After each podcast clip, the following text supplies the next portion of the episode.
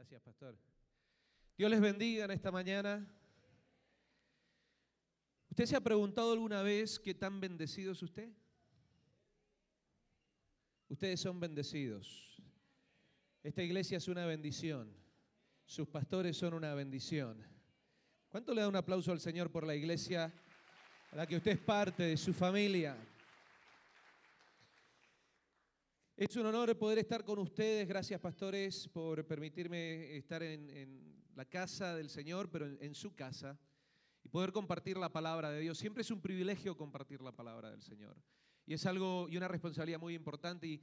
Y, para mí realmente es un honor visitarles. Vivo en Colorado. Eh, mi esposa es de Colombia. Eh, la conocí en la iglesia. Tengo tres hijos, el mayor 17, el menor 12 y mi hija va a cumplir 15. Y como decía el pastor, vine de Argentina, a donde conocí la iglesia cuadrangular desde chico y a donde pude ver en, en pleno avivamiento de Argentina el mover de Dios.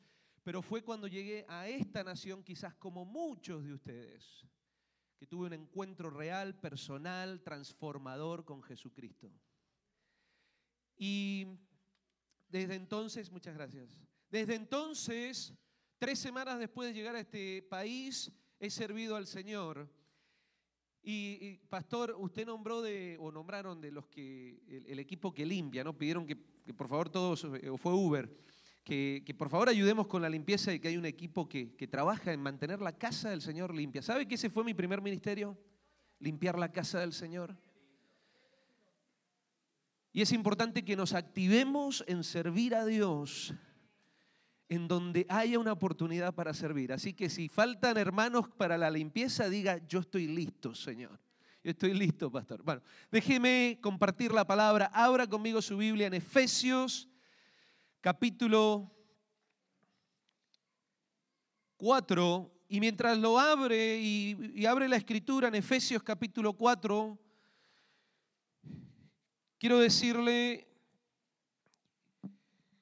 que vamos a hablar un poco hoy de procurar la unidad del Espíritu. ¿Sabe que a lo largo de los años sirviendo al Señor he visto cantidad de matrimonios que pasan 15, 20, 30 años juntos y de repente se separan? A lo largo de mis años caminando en el Señor, me he encontrado con familias que se ven muy unidas, que por fuera llegan a lugares y se ven que la familia, el papá, la mamá, los hijos se entienden, pero de repente eso se ve por fuera y en la intimidad y en el seno del hogar. Hay muchas cosas que muestran que la familia no está unida, que hay rencores, que hay ofensas no perdonadas, que hay distancias, que hay falta de comunicación. Y me he encontrado con eso, pero también me he encontrado en la iglesia. A través de los años me he encontrado iglesias que están unidas y de repente el enemigo se mete o se quiere meter para romper la unidad y hay una división. Y hasta hubo una vez que encontré una iglesia que 12 veces pasó por divisiones. 12 veces. La unidad es algo fundamental en el hogar, en el matrimonio, en la familia, en la iglesia, es algo fundamental. Y yo quiero hablarle no de una unidad nada más, pero quiero hablarle de la unidad del Espíritu. ¿Está conmigo? Efesios capítulo 4, versos 1 al 6, vamos a dar lectura a la palabra del Señor. Cuando lo tenga, dice un fuerte amén. Voy a leerlo de la Reina Valera. ¿Está conmigo? Yo pues preso en el Señor os ruego que andéis como es digno de la vocación con que fuisteis llamados, con toda humildad y mansedumbre, soportándoos con paciencia los unos a los otros en amor Verso 3, solícitos en guardar la unidad del Espíritu en el vínculo de la paz. Verso 4, un cuerpo, un espíritu, como fuisteis también llamados en una misma esperanza de vuestra vocación, un Señor, una fe, un bautismo, un Dios y Padre de todos, el cual es sobre todos y por todos y en todos. Eso es lo que dice el apóstol Pablo en Efesios. Y déjeme orar por esta palabra. Padre, en el nombre de Jesús te damos gracias por tu palabra.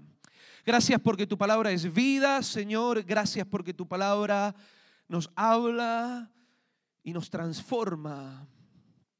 Señor, oro que al compartir esta escritura y compartir la palabra el día de hoy, seas tú hablando al corazón. Porque no son mis palabras ni mis ejemplos los que transforman, es tu poder, tu Espíritu Santo el que transforma.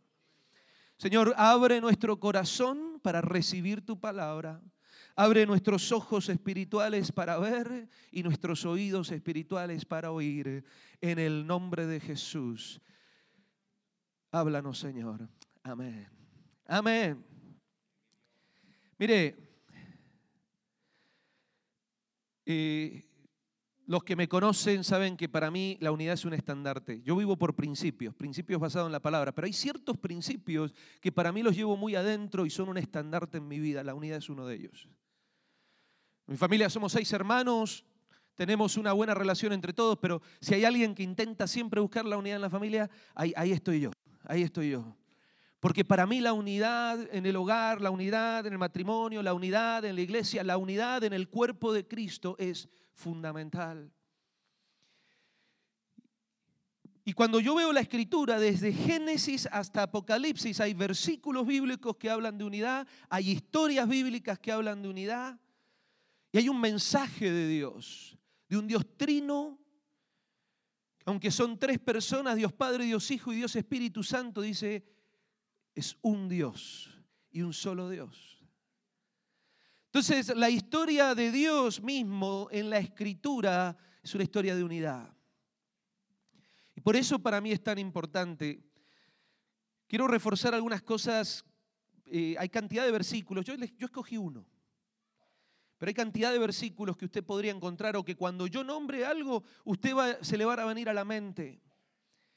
Pero por ejemplo en el matrimonio, mire lo fundamental que es la unidad. En Génesis 2, 24 dice el Señor, por tanto dejará el hombre a su padre y a su madre y se unirá a su mujer y serán una sola carne. Hay muchos más versículos que hablan de la unidad en el matrimonio, pero Génesis de entrada dice, y se unirán y serán una sola carne. Me encantó ayer, pastores, lo que hicieron con la familia, lo que sembraron, eh, los valores que se siembran en esta iglesia. Me pareció interesante por ahí que a veces hay matrimonios a donde teniendo que ser una sola carne, a veces se esconden cosas. Alguien comentó, no sé si alguien fue en la, conversación, pero dijo como que no sabemos lo que el otro gana. Y yo digo, ¿cómo puede ser eso? Si somos uno. En el hogar, en el matrimonio, tiene que haber una transparencia, porque en la Biblia, en Génesis, desde Génesis, Dios me dice que somos una sola carne. Miren lo importante que es la unidad en la familia. Marcos 3:25, tengo las escrituras anotadas, usted la puede buscar en su Biblia. Marcos 3:25 dice, y si una casa está dividida contra sí misma, tal casa no puede permanecer. En el hogar, mire la importancia de la unidad. Si en el hogar la familia, la casa no está unida, si hay división, tarde o temprano esa familia se rompe. La unidad es fundamental en la familia. Dos versículos que voy a leer hablando de la iglesia. Romanos capítulo 12, versos 4 y 5. Dice así la escritura. Porque de tal manera que en un cuerpo tenemos muchos miembros, pero todos los miembros tienen la misma función, así nosotros siendo muchos somos un cuerpo en Cristo y todos miembros los unos de los otros. En la iglesia somos parte de un cuerpo y somos uno dentro del cuerpo de Cristo. Y esto es una realidad de ustedes como iglesia, es una realidad de la iglesia de Cristo en la tierra. Somos el cuerpo de Cristo unidos. Aunque miembros diferentes, somos miembros del mismo cuerpo. Mire el otro versículo, Hechos capítulo 2, verso 46 y 47. Hechos 2, 46 al 47. Dice, y perseverando unánimes cada día en el templo y partiendo el pan en las casas, comían juntos con alegría y sencillez de corazón, alabando a Dios y teniendo favor con todo el pueblo. Y el Señor añadía a la iglesia cada día, a la iglesia, los que habían de ser salvos. Fíjese, esta es la iglesia primitiva. Es la primera iglesia que fue instituida y dice que tenían las cosas en común y dice que estaban todos unidos y dice que compartían todas las cosas con sencillez de corazón y Dios añadía a la iglesia a los que iban siendo salvos. Habla de la unidad de la iglesia. Ahora yo le voy a decir, unidad no es uniformidad. Diga conmigo, unidad no es uniformidad. Unidad no significa que todo tiene que ser igual que todos tenemos que ser iguales. Unidad no es uniformidad. En el mismo, quiero leer este versículo porque creo que para mí es importante nuestro Dios trino. Eh, y, y se encuentra en Juan capítulo 17, versos 20 y 21. Dice Juan capítulo 17, verso 20 y verso 21. Mas no ruego solamente por estos, sino también por los que han de creer en mí por palabra de ellos, para que todos sean uno, como tú, oh Padre, en mí y yo en ti, que también ellos sean uno en nosotros, para que el mundo crea que tú me enviaste. Les hablaba hace un ratito que tenemos un Dios trino, Dios Padre, Dios Hijo y Dios Espíritu Santo. Son uno. Son uno, pero unidad no es uniformidad. Está Dios Padre, está Dios Hijo y Dios Espíritu Santo. Y cada uno, como Dios, es una persona y tiene un rol en la humanidad. Ha hecho algo en la humanidad. El Padre envió y entregó a su Hijo. El Hijo, por amor. El Hijo vino y vino en la tierra 100% hombre, 100% Dios y murió en la cruz por perdón de nuestros pecados. Y dice la palabra que Él está a la diestra del Padre abogando por nosotros. Y el Espíritu Santo se mueve en medio nuestro y el Espíritu Santo dice que viene con nosotros como un sello. No son exactamente iguales, pero son uno. Porque unidad no es uniformidad. Quiero hablarle de la unidad del Espíritu. Mire, quiero hablarle de procurar la unidad del Espíritu. El apóstol Pablo, vamos a leer Efesios. El apóstol Pablo regrese a la escritura de Efesios y ahora nos vamos a quedar bastante allí. Pero si usted regresa a la escritura de Efesios, el versículo 3 del capítulo 4, versículo 3 del capítulo 4, dice, solícitos en guardar la unidad del Espíritu en el vínculo de la paz. La nueva versión internacional dice, esfuércense en mantener la unidad del Espíritu. Pero yo le, y, hay, y hay otras maneras, pero guardar y mantener, guardar y mantener. ¿Sabe qué me dice a mí? Que la iglesia de Éfeso había alcanzado la unidad del Espíritu. Eso es lo que me dice a mí. Que la iglesia de Éfeso había alcanzado la unidad del Espíritu y entonces le dice, cuídenla, guárdenla, Manténganla con el vínculo de la paz. En, en, en Mateo, en las bienaventuranzas, dice el Señor, bienaventurados los pacificadores, porque ellos serán llamados hijos de Dios. ¿Usted sabe que usted es un hijo de Dios? Yo soy un hijo de Dios. Eso significa que como hijo de Dios soy un pacificador. Pero, eso sí, pero si usted escucha esa bienaventuranza, dice, bienaventurados los pacificadores, porque serán llamados hijos de Dios. O sea, eso significa que si yo camino siendo un pacificador, la gente me va a identificar como un hijo de Dios.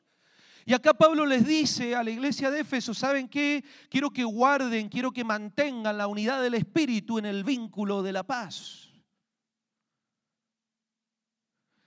A mí me habla, la iglesia de Éfeso era una iglesia muy diversa, culturalmente, muy diversa, y que hayan llegado, que Pablo piense o crea o, establezca que hayan llegado a la unidad del Espíritu,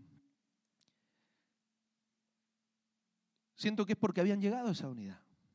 Ahora, yo quiero hablarle de procurar, porque ¿sabe cuál es la mejor manera de mantener o de guardar la unidad del Espíritu?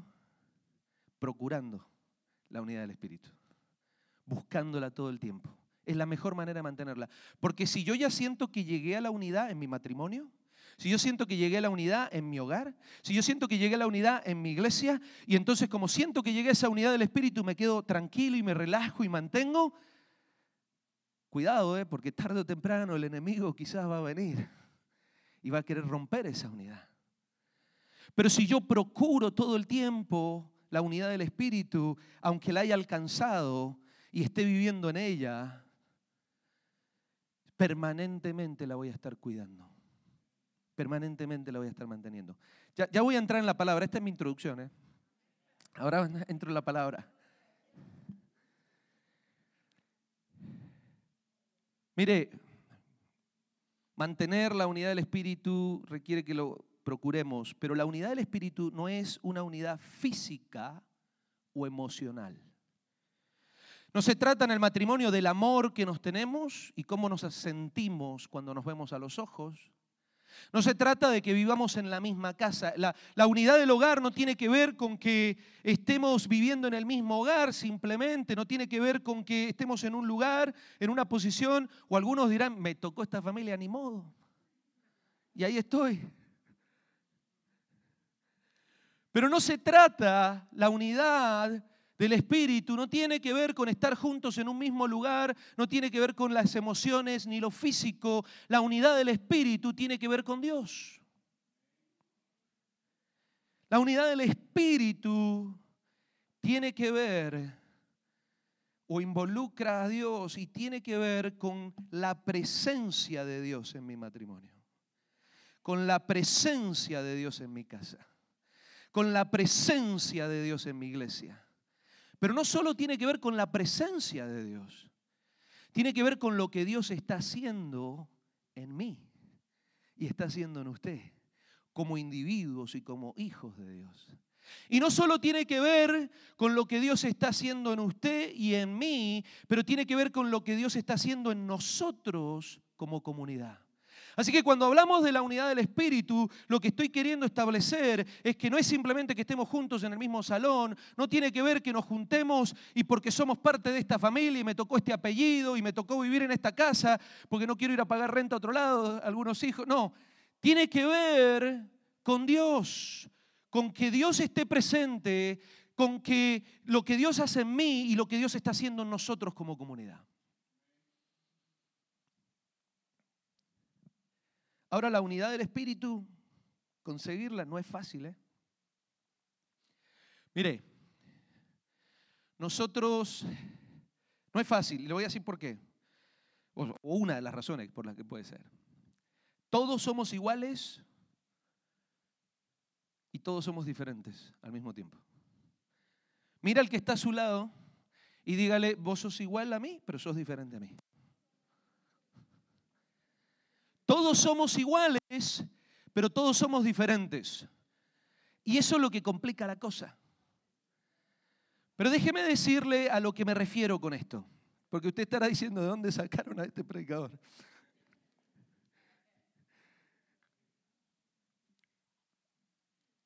Mire,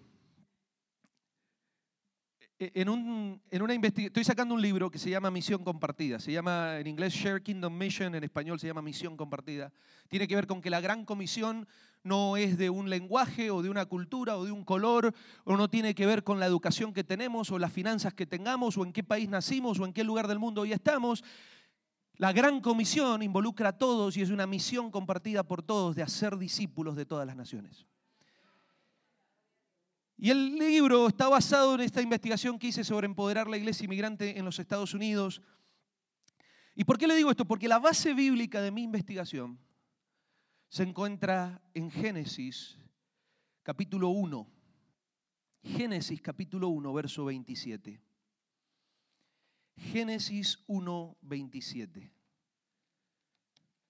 Esa era la base bíblica de mi investigación.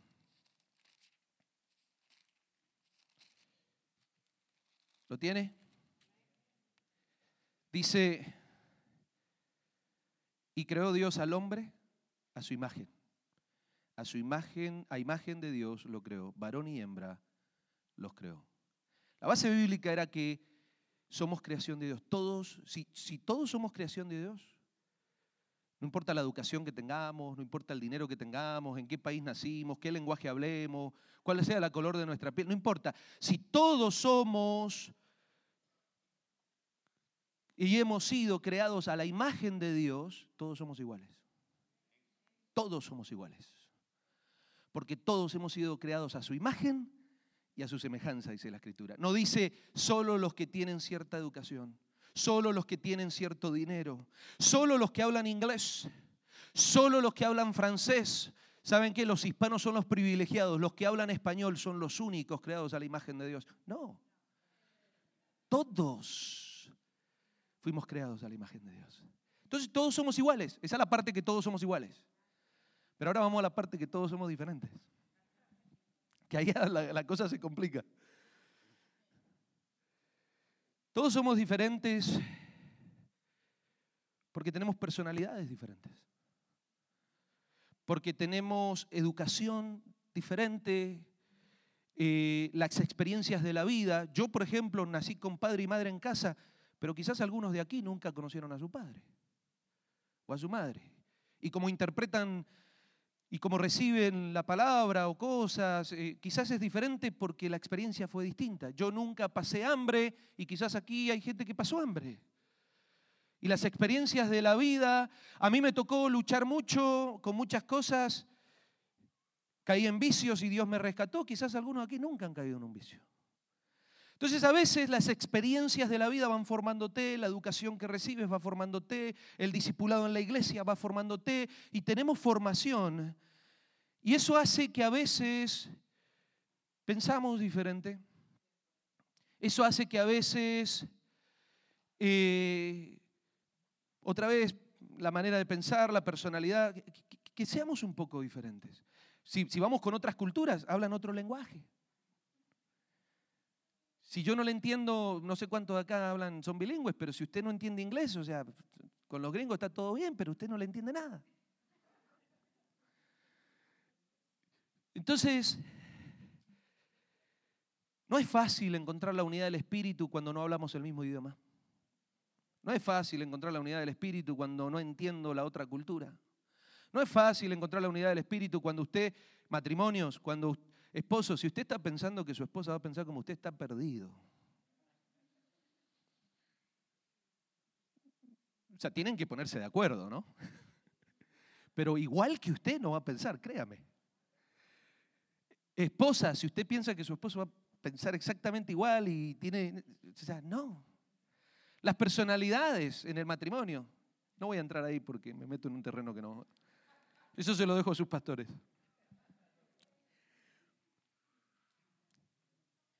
Pero no es fácil, pero es posible.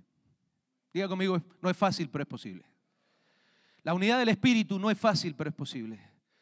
Encontrar esa unidad donde está la presencia de Dios, a donde Dios hace cosas en mí, a donde Dios está haciendo cosas juntos y es Dios presente en mi matrimonio, en mi casa, en mi iglesia. No es fácil, pero sí es posible.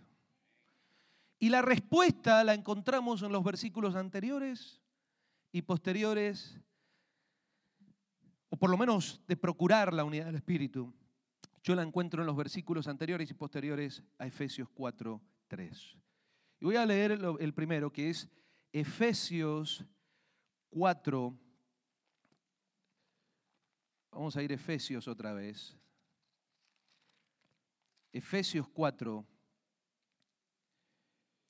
Y vamos a leer del verso 4 al 6. ¿Está conmigo? ¿Todavía no lo he perdido? Un cuerpo y un espíritu, como fuisteis también llamados en una misma esperanza de vuestra vocación. Un Señor, una fe, un bautismo. Un Dios y Padre de todos, el cual es sobre todos y por todos y en todos.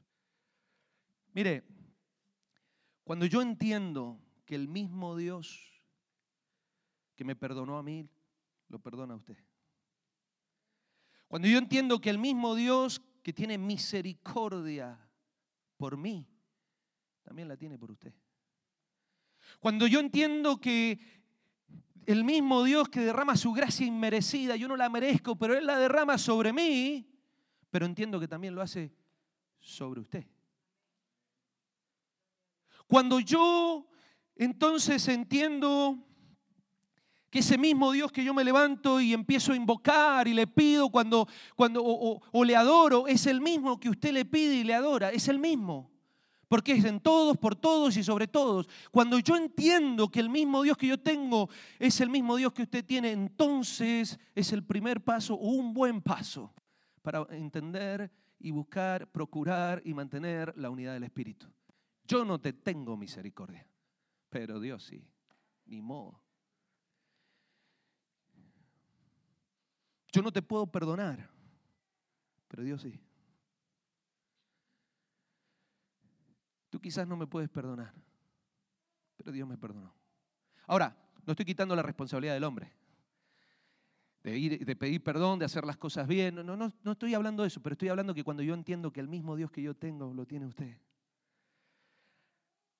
entonces empiezo a entender mucho más de la unidad del Espíritu.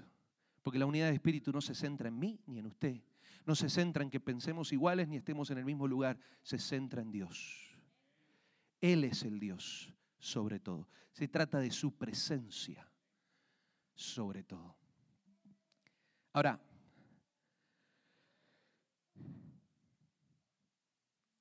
vamos a leer los versículos anteriores. Versículo 1 al 2. Yo pues preso en el Señor os ruego que andéis como es digno de la vocación con la que fuisteis llamados, con toda humildad y macedumbre, soportándoos con paciencia los unos a los otros en amor. Cuando yo leo esto, o sea, lo tienen en la pantalla, léalo conmigo.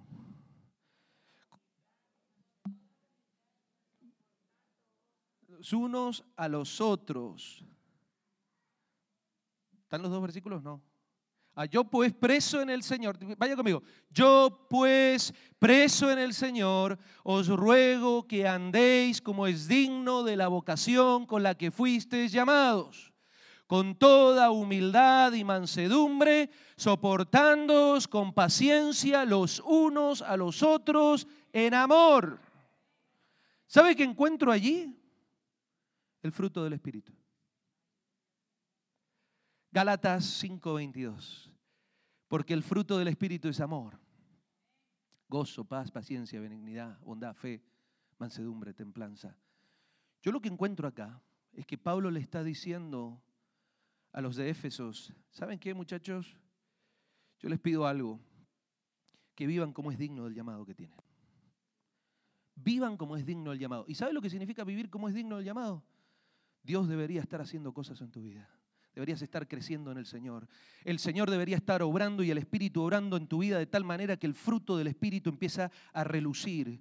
Y no se trata de un fruto del Espíritu que te lo guardas para adentro, es un fruto del Espíritu que necesita salir y que necesita mostrarse en el matrimonio y necesita mostrarse en la casa y necesita mostrarse en la iglesia.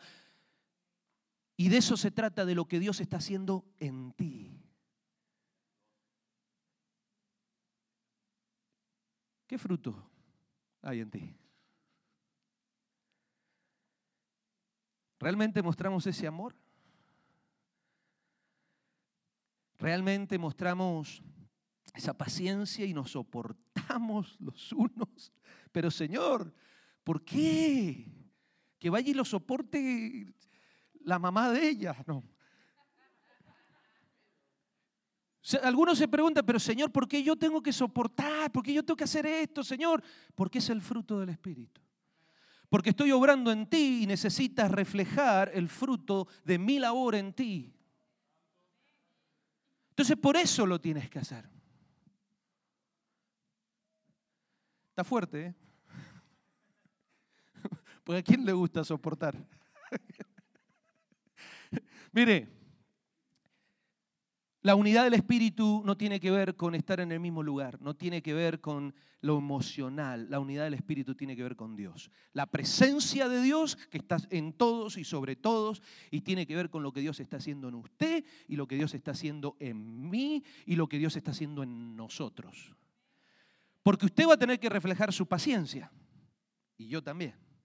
Usted va a tener que reflejar su amor y yo también.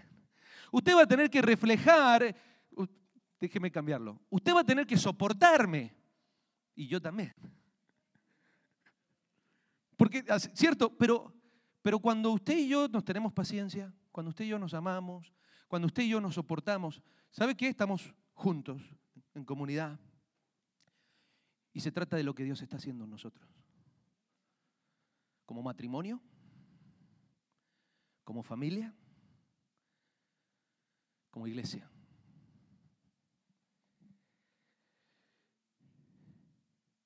¿Está conmigo?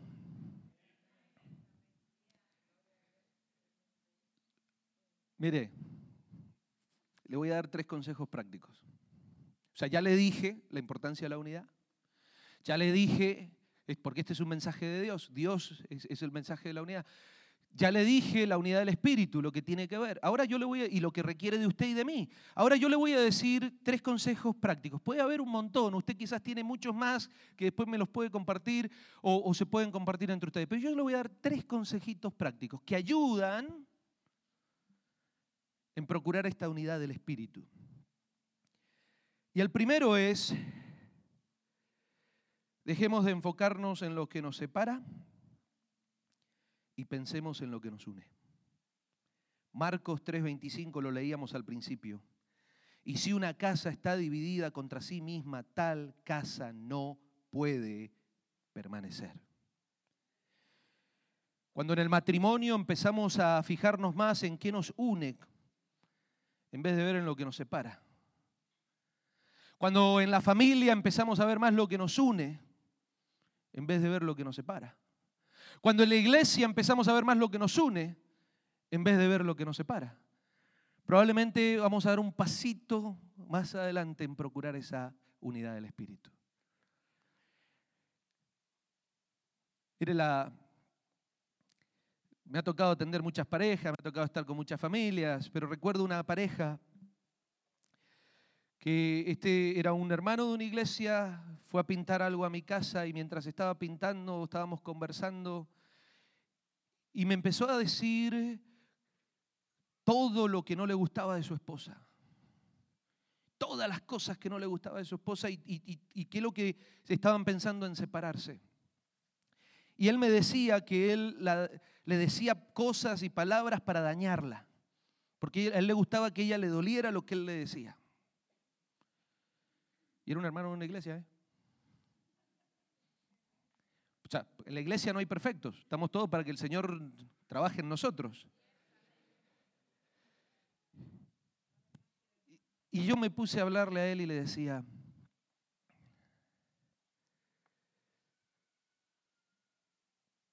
primero el Señor nos manda que cuidemos a nuestras esposas, a que las amemos como un vaso frágil, no que la dañemos con nuestras palabras.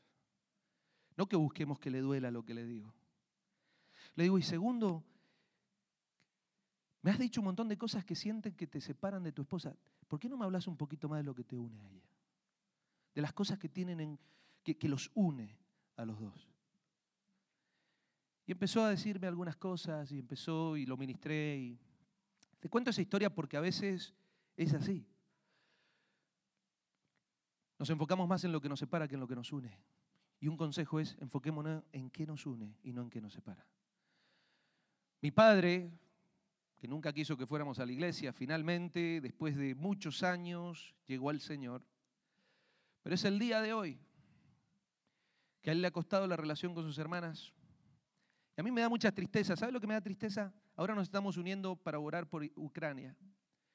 Yo me acuerdo cuando pasó lo del 9-11, que todos nos unimos, por, eh, todos los políticos se unieron, demócratas, republicanos, todo el mundo se unió por lo que nos había tocado como nación y nos unimos en una tragedia. ¿Por qué tenemos que esperar a las tragedias para unirnos? Mi padre no se habla con sus hermanas y yo le digo, papá, ¿por qué no se juntan? Ya son todos grandes, están en los 70, ¿por qué no, por qué no se juntan y hablan como familia? Y a él no le interesa. Pero yo le digo, ¿sabes lo que me da tristeza, papá? Que se van a venir a unir cuando alguno de ustedes esté en un cajón. Y ahí llega toda la familia y nos abrazamos y nos hacemos así. ¿Y en dónde estuvo la unidad antes? ¿Dónde estuvo la unidad antes en la familia? ¿Por qué tenemos que esperar una tragedia para venir y juntarnos y decirnos algo cuando podemos disfrutar de la unidad? en la familia, la unidad del espíritu en la familia. ¿Por qué esperar a eso? Debemos enfocarnos en lo que nos une, no en lo que nos separa. Le voy a dar otro consejo. Este está bueno, ¿eh? Yo no le voy a dar muchos ejemplos, pero yo sé que usted en su mente va a tener muchos. Ya no busquemos los errores y los defectos de los demás. Mejor comencemos a buscar las virtudes y lo bueno de los demás. ¿Sabe que esto, esto es muy fácil en el, en el hombre? Un, podés hacer 20 bien, pero haces una mal. ¡Tac! O el esposo llega a la casa, este es un ejemplo, no aplica para todo el mundo, porque yo sé que no aplica, pero para alguno quizá aplica. El esposo llega a la casa, la esposa se Uy, estuvo con los niños, los llevó al doctor, hizo un montón de cosas, limpió la casa, hizo la comida. Y él se sienta y dice, ¿y estos frijoles están quemados o esto? O sea, en vez de mirar lo bueno, lo primero que vio fue lo malo. O sea, lo que a él le pareció malo, ¿no? Y al revés, ¿no? El hombre viene a veces cansado, un montón de cosas, y sin querer. Este, este, este, es un ejemplo quizás acá no pasa y no ha pasado nunca con usted. ¿eh? Pero el esposo no hizo algo que usted le dijo hace una semana que hiciera. Y no lo hizo porque el pobre está laburando, está haciendo un montón de cosas. Pero no lo hizo y usted lo encuentra y entonces lo agarra. Probablemente es un ejemplo que no ha pasado nunca con usted. Pero ¿sabe que es muy fácil como seres humanos marcar los errores? pero es muy difícil mirar a las virtudes. Yo le voy a pedir este consejo. Mira lo que dice la Escritura. Vamos a ir a Eclesiastés 4, 9 y 10. Eclesiastés 4, 9 y 10. Mejores son dos que uno, porque tiene mejor paga de su trabajo. Porque si cayere el uno levantará a su compañero, pero ay del solo que cuando cayere no habrá segundo que lo levante. ¿Sabe? Si usted le sigue marcando todos los errores a su esposo o a su esposa, prepárese para quedarse solo, ¿eh? Si usted se pone a marcarle todos los errores a su hijo, a su padre, a sus suegras, al, yerno, al, nieto, al abuelo, si, usted, si lo único que está haciendo es para marcarle el error, ah, tengo un par de historias que le cuento en un minuto, pero si está para marcarle el error, cuidado, ¿eh? porque se puede quedar solo. Empiece a ver las virtudes. Empiece a ver lo bueno en los demás. Le voy a contar una historia, no viene al caso, pero es buena, se la voy a contar. O sea, viene al caso. Mi abuelo, yo crecí en Argentina, vivíamos en una parte, en una finca, y mi abuelo, no sé, mi abuelo, no sé, con todos los nietos estaba todo bien, pero había un nieto que a ese nieto le miraba todo. Y ese nieto era mi hermano más chico. Y todo lo que hacía estaba mal. Eh, un día mi hermano, había una, una, bandeja de frutas y mi hermano más chico agarra una banana, la más grande. ¡Hey! ¿Qué estás haciendo? Estoy agarrando una banana, abuelo. ¿Por qué agarraste la más grande? la más grande. Dice, debiste haber agarrado la más chica. le dice, bueno, abuelo, ahí tiene. ¿Qué es usted con la más chica? y otro día, esta fue, otro día, yo llego, tenía como 16 años, llego a la casa y veo a mi hermano corriendo y al abuelo con la escoba detrás. Y a los gritos. Y yo no sabía qué estaba pasando. Entonces llego, abuelo, abuelo, ¿qué está pasando? Este niñito que le pegó a la perra. abuelo le pegó a la perra, pero usted le quiere pegar a él. le cuento esa historia porque mi abuelo siempre estaba mirando el error de mi hermano. Siempre estaba pendiente del error. Y a veces así somos. Estamos más pendientes de buscar el error en el otro, en el esposo, en la esposa, en mi papá, en mi hermano, en mi hijo, en el hermano tal que llegó allá, en la hermana tal. Estamos más pendientes en buscar el error que en señalar las virtudes. Entonces el consejo es, busque más lo bueno y las virtudes. No significa que si hay un error no se va a señalar, pero no se enfoque solo en los errores. Y le doy una tarea, si, si, la quiere hacer, la hace. Si no la hace, la próxima vez que hable con su esposo o su esposa y le vaya a marcar un error, haga esta tarea. ¿eh? O que vaya a hablar con alguien de su familia o con alguien en la iglesia. La próxima vez que usted vaya a marcar un error, dígale tres virtudes antes. Márquele lo bueno primero. Y después marque el error. Pero no vaya primero con el error y le... Tres cosas buenas busque.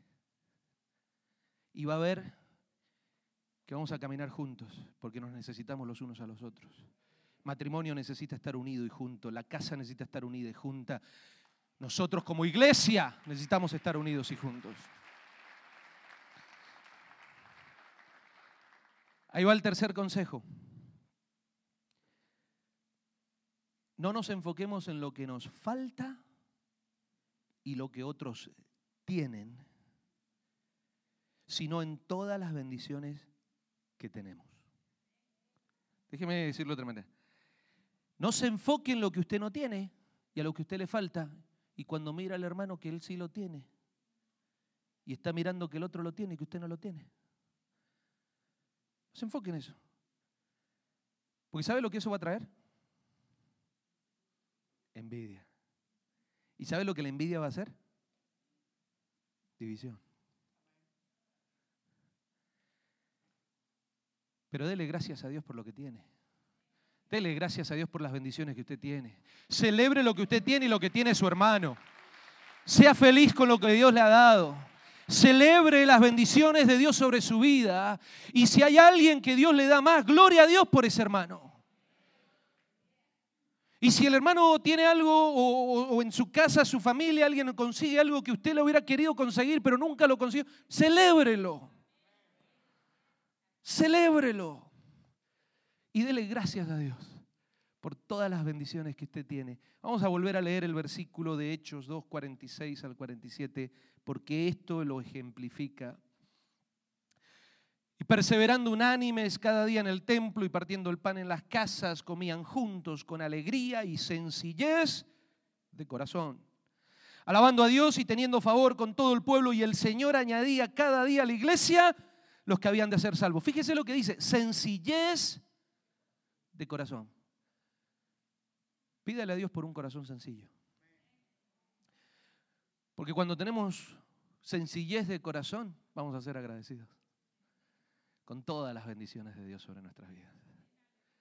Cuando somos sencillos de corazón, vamos a celebrar lo de todos. Sencillez de corazón. Mire, la unidad del Espíritu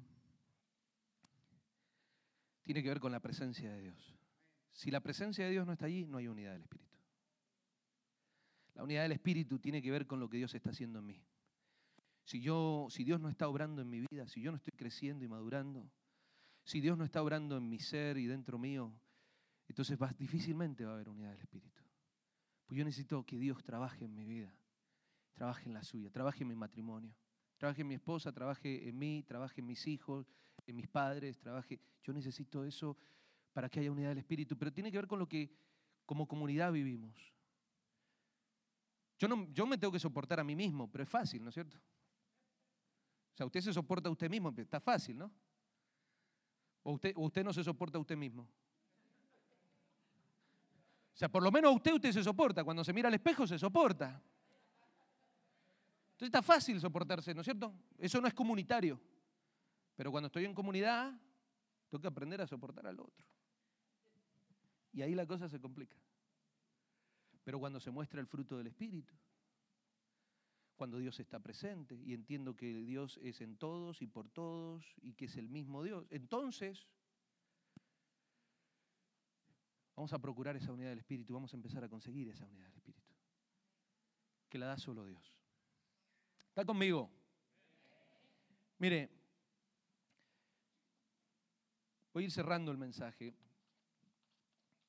Yo cuando predico la palabra, esto es lo que yo creo, la palabra de Dios, lo que hoy escuchó pueden ser simplemente palabras. Que usted se va de acá y quizás se acuerda de alguna de las historias que conté, quizás se acuerda de alguno de los ejemplos que dije, y se puede ir de acá diciendo, oh, estuvo bien el, el, el Señor que trajeron hoy. Pero la palabra de Dios no es así. Porque acá no se trata de que usted venga a escuchar algo. La palabra de Dios se trata de cómo usted responde a Dios y a su palabra. Que cuando la palabra es expuesta es Dios hablando. Y solo cuando usted responde a la palabra, usted crece. Solo cuando usted responde a la palabra, eh, entonces usted avanza. Pero si usted cada vez que viene a esta iglesia, no importa quién predique, si usted cada vez que viene a un discipulado, no importa quién esté enseñando, no responde a lo aprendido, no responde a la palabra, no responde, entonces su vida va a seguir igual ¿eh? y no va a haber fruto del Espíritu. Pero cuando usted responde a la palabra y toma decisiones y se para firme en las decisiones que toma, entonces Dios obra. Dios transforma. Dios hace cambios en nuestras vidas. ¿Usted ha escuchado gente decir que estoy cansado de lo mismo? Estoy cansado de lo mismo. Mi vida es igual. Venga Dios. Cuando viene a Dios y recibe una palabra, responda a ella. Quiero que cierre sus ojos. Le voy a pedir que responda a la palabra.